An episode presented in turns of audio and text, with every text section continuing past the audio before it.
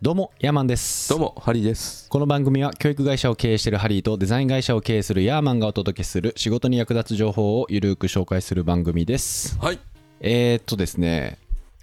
本を紹介します本自分でできる子に育つ褒め方叱り方お子育て本だ子育て本ですこれね、あの有名なモンテッソーリ教育えーあモンテッソーリみんなモ大ン好テッきソーリ昔この番組でもやりましたよねモンテッソーリやりましたねやりましたよねね確かねうっすら覚えてますけど虎次郎の虎次郎じゃないわ、島次郎の島次郎ね島次郎ねはいはいはい島次郎のお父さんがモンテッソーリだっていう話をしてた記憶がありますよああそうだったかなうんまあねあのーモンテッソーリって、まあ、有名な教育方法で、はい、まあ今業界業界的っていうか世界的にもいいと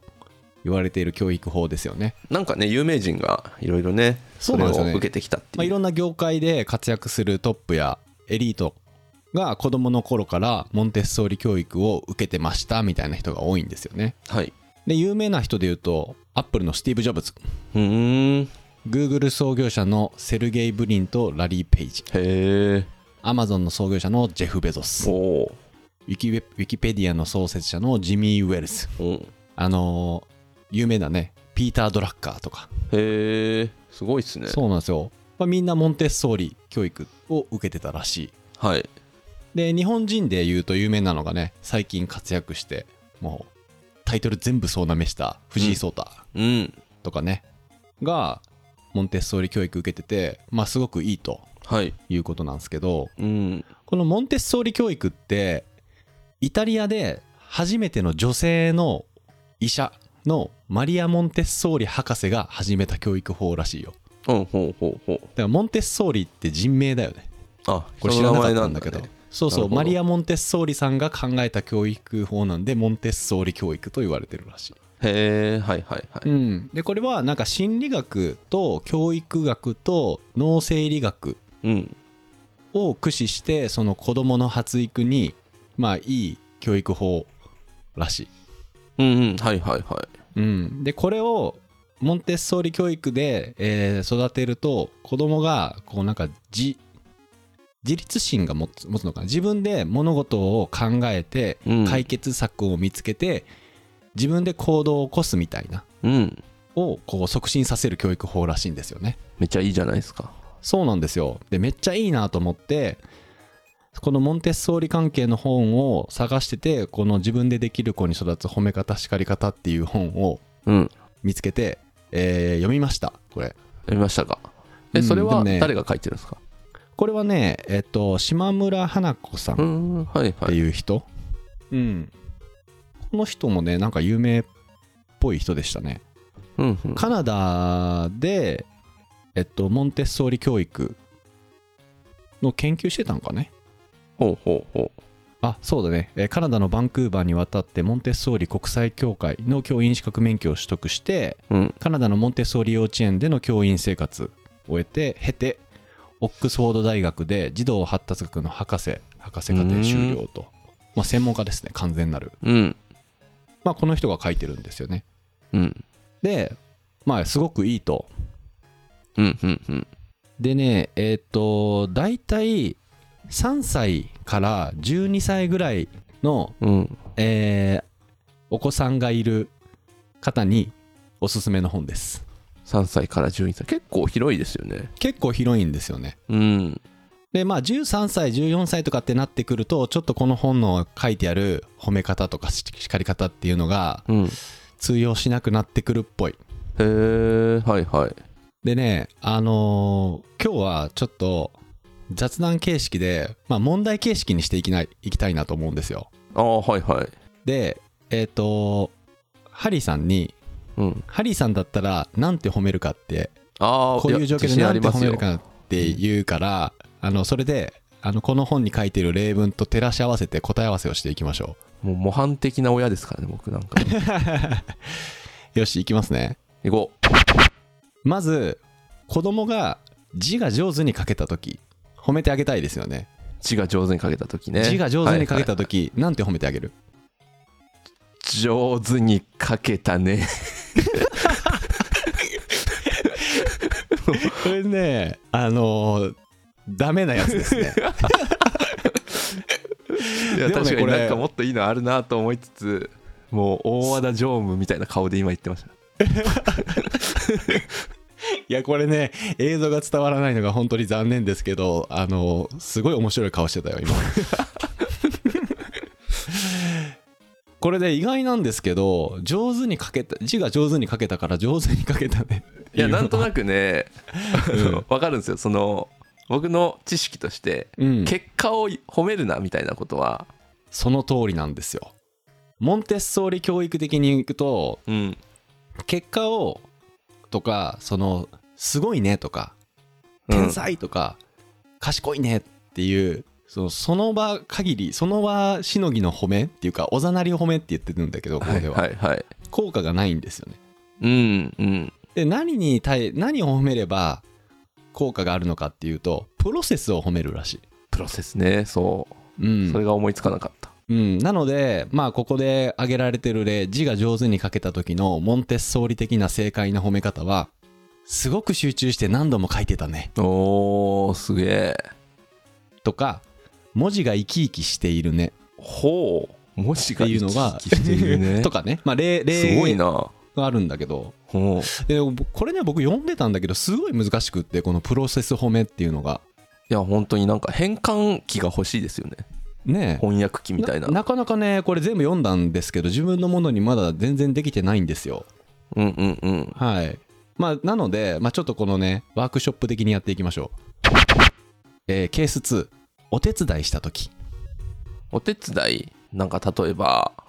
洗濯物を畳むとかとか、例えば晩ご飯の時にお皿並べるとか、ああはいうんはいおは箸い、並べるとか、うんなんか、なんか家事をお手伝いしてくれた時だね。分かった分かったそのさっきの傾向と対策があるわけですからねプロセスを褒めないいんですよ、そうそうそう、プロセスを褒めればいいんですよ。君のお皿を並べてる時の顔いい顔して たねダメージでしょ、それ多分。なんでよ え何なんてお皿を並べてる並べた時時のいい顔してるねあそれいいのかな それ親はどこ見てんだって思うけどねそれうーんまあダメ違うなのかなパターンからいきますねこの本で紹介されてるはいはい「さすが」とか「さすがお兄ちゃんだね」とか「さすがおえ姉ちゃんだね」ーでもそれ良さそうですよねこれ良さそうなんですけど、うんモンテッソーリ的にはこれあんまり良くないらしい へえモンテッソーリ的には「自分から挑戦してくれたんだね」とかむずっ「一緒にやったら早く終わったね」とかあーやばい無理かもしれんこれめっちゃむずくないうーんでこの褒めるときに結構質問するといいらし質問いうんやっぱこのモンテッソーリって将来大人になった時にうんこう自発的に自分で物事を考えて自分で行動を起こすようにあの育てるからうん例えばさっきの例で言うと今やってくれたお手伝いで一番頑張ったことって何だったと かへえむずい なむずいでしょさっきの字が書けた時とかさ自分で書いてみてどう思ったとか、はあすいごういです質ね問するといいらしいですね結構文章で答えないといけない質問してくるんですねそうなんですよイエスノーじゃなくてだから僕はあの子供褒める時むちゃくちゃここで言われてるおざなり褒めしてるんですよねえマジすごいとかさいやでも普通天に才やねとかえうんめっちゃ可愛いやんとかさ悠あさすがとかって言ってるんだけど、々うんこれあんまり意味ないらしいいなんやか意味がないことはないんですけどうんモンテッソーリ的に言うともっといい褒め方があるとそうなんかね結果を褒めるとやっぱ結果を良くないとダメなんだ褒められないんだっていうマインドになっちゃうから良くないとかねそうそうそうそうそうなんですよねケース3いきましょうかはいはい友達に優しくできた時なんて褒める友達に優しくできた時かえさっきの問題が手伝いをした時にお手伝いした時に自分から挑戦してくれたんだねって褒めるのがいいらしいあこあ、れねなるほ聞いどてくださってるリスナーの皆さんも一緒に考えていただきたいですねちょっと時間をかけようかなうん友達に優しくできた時子供がなんて褒めてあげるのがモンテッソーリ的にいいのか、うんうんうんいやこでのモンテッソーリ的な褒め方のポイントはプロセスを褒める、プロセスですね、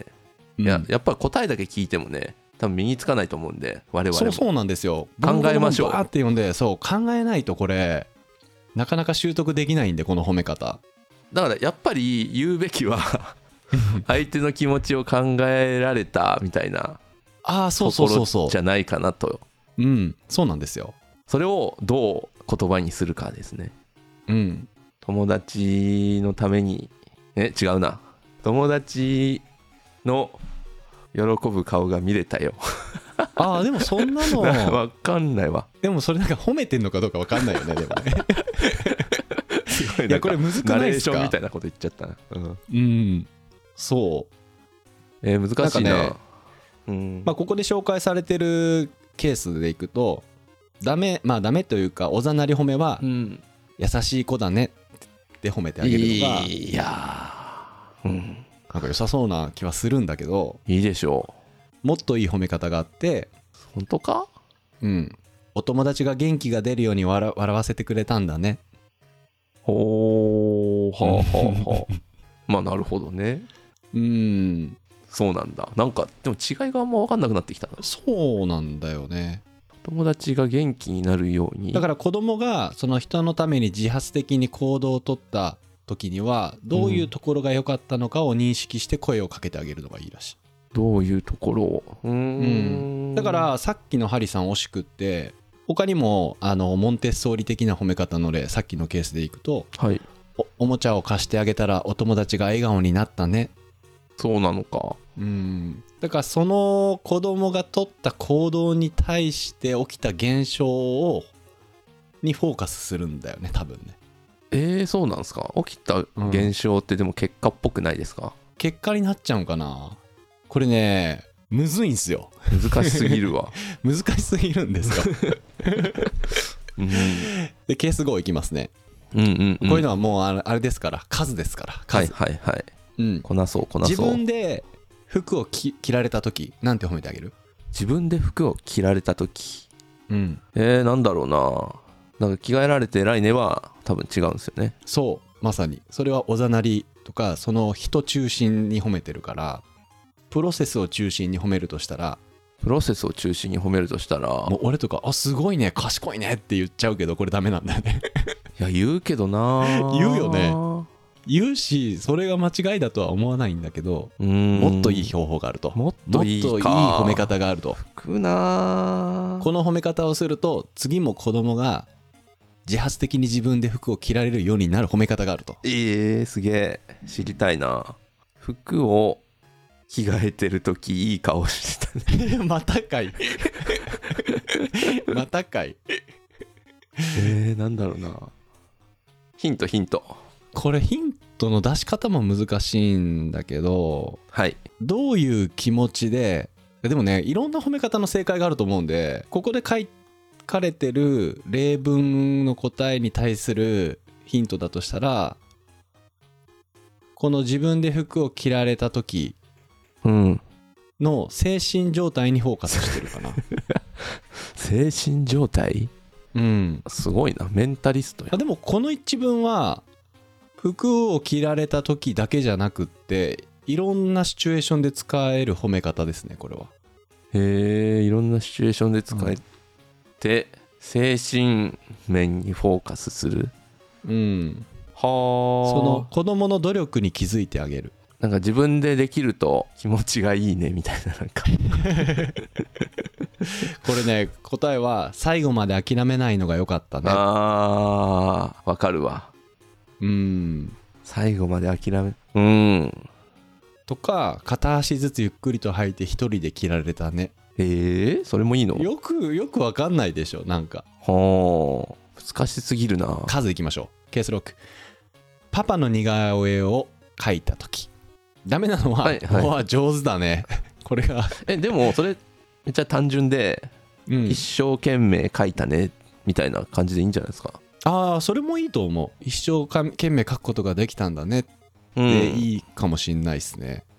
ここでえっと紹介されてるのはよくパパのこと、えーよくパパのこと観察したのがわかるよってああ、すごい語彙ですね。うん そうなんですよ、ね、マジで3歳に伝わんのかなそれうん、よく見ずに適当に上手ねって言ってしまうのは簡単ですけどそれよりももっといい方法があるとうー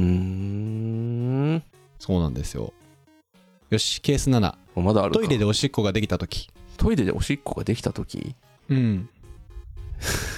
かもうさっきから全部一緒に聞こえるけど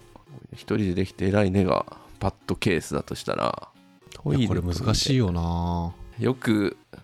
よくトイレでみんなのトイレを観察してたんだねうんまあでもそこの辺いじったらできそうだよねうーん一、人でできるようにちゃんとかん観察を続けてたんだねとかああうんさっきのね似顔絵とうん似顔絵と同じ手法でねうーんここで紹介されてるのは諦めないで練習したらできたねなるほどね、はまいあ確かにね、まあ、でもそのというこ諦となんだめない前提を共有されてないからねこっちは そうこれで超難しいんですよ ねまあだからポイントはこのプロセスを褒めるっていうのがいいみたいですねうーん、褒いめや方そねれはわかるけどそう頭では分かっててもなかなかねで褒め方もむずいんだけど褒め方よりももっとむずいのが叱り方うわー苦手ですね結構苦手ですか結構叱らないですねこれもワークショップあやっていきましょう練習をわかりましたこれポイントは罰を与えるのはダメなん罰を与え殴るとかだ よな投げるとか何かを取り上げるとかうそんなことるするんだったらもうお小遣いなしよとかああはいはいはいうんこういうのがダメだとうんいいのは叱り方のポイントとしてははいダメ違うをできるだけ使わない、ダメ違ううん、を使こうれも同じで結果ではなく努力やプロセスに目を向ける、うんはいはいはういんで好ましくない行動の理由を説明するうんうんうんで親としての気持ちを正直に伝えるうーんあでもこれはね自信ありますよあ本当ですかもう大人も一緒ですからまあまあそうですよねうんじゃあいきますはい壁に落書きしちゃった時なんて叱る壁に落書きしちゃった時かうんいやまあまずはうんなんで壁に書いちゃったのから入りますよねああまあそうですよねでその次ですよねうんえダメ違うをその入りめっちゃいいと思うその入りはめっちゃいいと思う ダメ違うを使わずにプロセスをかうーんはいはいはい壁に落書きしちゃうと賃貸だよ賃貸だこよこ賃 貸だよ3歳児には3歳児とかには賃貸の意味まで説明しなきゃいけないからねでもそういうことだよね敷金が返ってこないよはいはいはいうまあわでも惜しかったな難しいないやちょっとまあ悪いのはなんて悪い子なのっていうかねダメでしょこんなとこに書いたらダメでしょって怒るのがダメなんだよ ね、もっといい叱り方がこれ叱ってんのかどうかよよう分からんけど壁以外にどこに書けるか一緒に考えてみようかとすごすぎるすごいよ ねこのす叱ごり方すぎね るわとかはあ消すのが大変だから紙に書いてみようかとかああはいはいはいはいいうんやすごいね壁以外結だ構ったら否定するのがダメっぽいよね叱るのもでも子供って好奇心旺盛で何が悪くて何がそのいいのかの判断もまだつかない状況で自由に行動するからそこを抑え込むとダメなんだよねきっとああはあそこはを尊重しながらあ確かにねだからそれをダメって言ってしまうともう書くことをやめてしまうペンを置いてしまうそう彼女からペンを奪ってはいけないそうのそうだでから壁以親外のに考える都合のいい子供のイメージを押し付けると良くないらし確かにねいうんなんかもうねちょっとこれぐらいわかるだろうっていう感じでやっちゃう時ありますからねうん次ティッシュ箱にいたずらをした時ティッシュティッシュののティッシュさバーバーバーってこう出してさあー全部出したりするじゃん子供っはて、いはいはいもうあれも楽しいんでしょもうあれはさうんもう引っ張ったら引っ張った分だけ出てくるじゃないですかうんうんよくやるじゃないですか子うんや供、るやるうん、その時になんて叱るこはいはれい叱るっていいうのがこうなんていうのがいいかやまあでもこれもねさっきの応用で好奇心を奪ってはいけないんですようん彼からけどやっぱティッシュやられたら鬱陶しいんで、うん別のものでやろうねというのをうんうん伝えようとうんうんそういうことですたよだ別のものがないですよね引っ張るのにちょうどいいものがえーっとすごい 力がみなぎってるね全然叱ってないからなんねかあのあれですね 京都の叱り怒り方みたいななんかうちょっと嫌なやつみたいな感じになっちゃうな皮肉ってるみたいなね いや伝わらない伝わらないそれはこれねあのダメな叱り方は触っちゃダメどうして何か言っても分かんないのっていうのがダメなんだよねままああまあまあまあうんこれはねこれは分かりますよねで正解の叱り方として紹介されてるのがこれはもう遊び用にしよっか えこれ叱ってないよね 放棄しちゃうんですかもううんとかティッシュがなくなると使え使いたい時に困っちゃうんだうんうんうんそれはわかるうんとかがいいらしいですね遊びおもちゃにしちゃおうかはどうなんだろうなうーん。まあ、幼児ってね、もう周りにあるもの全てが興味の対象ですから、もう引っ張ればどんどん出てくるティッシュは最高の遊び道具ですよ。確かにね で、ティッシュを出されて困る困るのは大人であって、叱る必要が本当にあるのかどうかを一度考えてみる必要がありますということです。いや困ってますからね困ってますよね。ねエコじゃないしなってね。うん次。ジュースをこぼしてしまった時おおまあガチでャンもああピチャーみたいな。あまあそれはねあー恋あー、ですあーあーっていうね。うん事故ですからねうん。ああでもそれ僕ねえ叱り方うん、叱り方です、今。叱り方別に叱らんでいいん じゃない、叱るのかなうーんジュースをこぼしてしまったらあうん。ーなんて声をかけるのがいいと思うジュースが飲めなくなっちゃうね、ああそれなんかいいかもしんないね飲めなくなっちゃうねうーんダメなのはなんでそうやっていつもこぼすのがダメでうんいいのがどうしたらこぼれずに済むかなおいおいおいおいおいおいおいどうしたらこぼれずに済むかなを考えさせてえでそれで何を言われたいんですかねそれへのリアクションとして、子供たちうん、子供にそれを言ったらうん子供は子何て供言うんはですかどうしどうしたらジュースがこぼれなくなるかなって言われたら、考えるんじゃないですかうーんどうしたらこぼれなくなるかうーんえすごいなテそーのブル子のそうなんですよこんな簡単に行くわけねえよなって思うんですけど、こういう例文プ読イっんでて言るってどとっか行くでしょも「シャワー!」とか言ってね「べー!」とか言ってねう、うん、そう。だからテーブルの端にコップを置くとこぼれやすいから真ん中に置くねとか、ういうのんが、いいらしいね。いやでももうあれですね親の我慢ですねもそうなんですよね。これ超難しいんですよ。う余裕がない最と後あはいはい最後いきましょうか。うんえーお友達のことを叩いたとき。ああそれはダメですねこれはダメでしょ。うんなんて叱る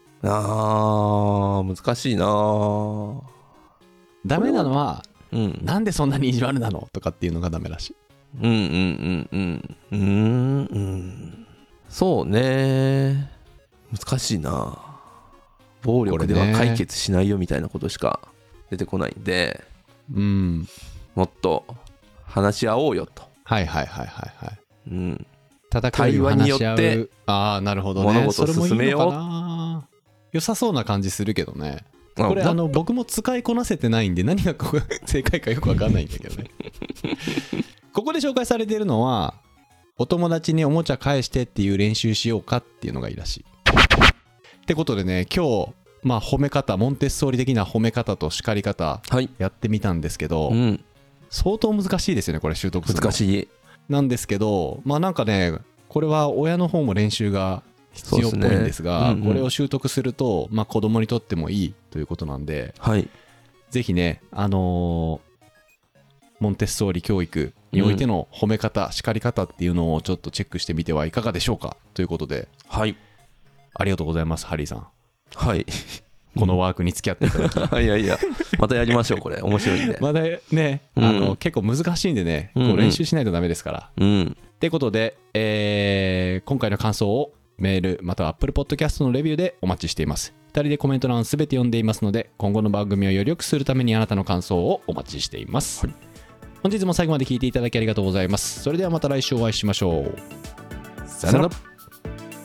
兄弟番組のゴロゴロ企業ラジオではハリーが企業やスタートアップに役立つ情報をゆるーく紹介しています概要欄にリンクを貼っていますのでこちらもよろしくお願いします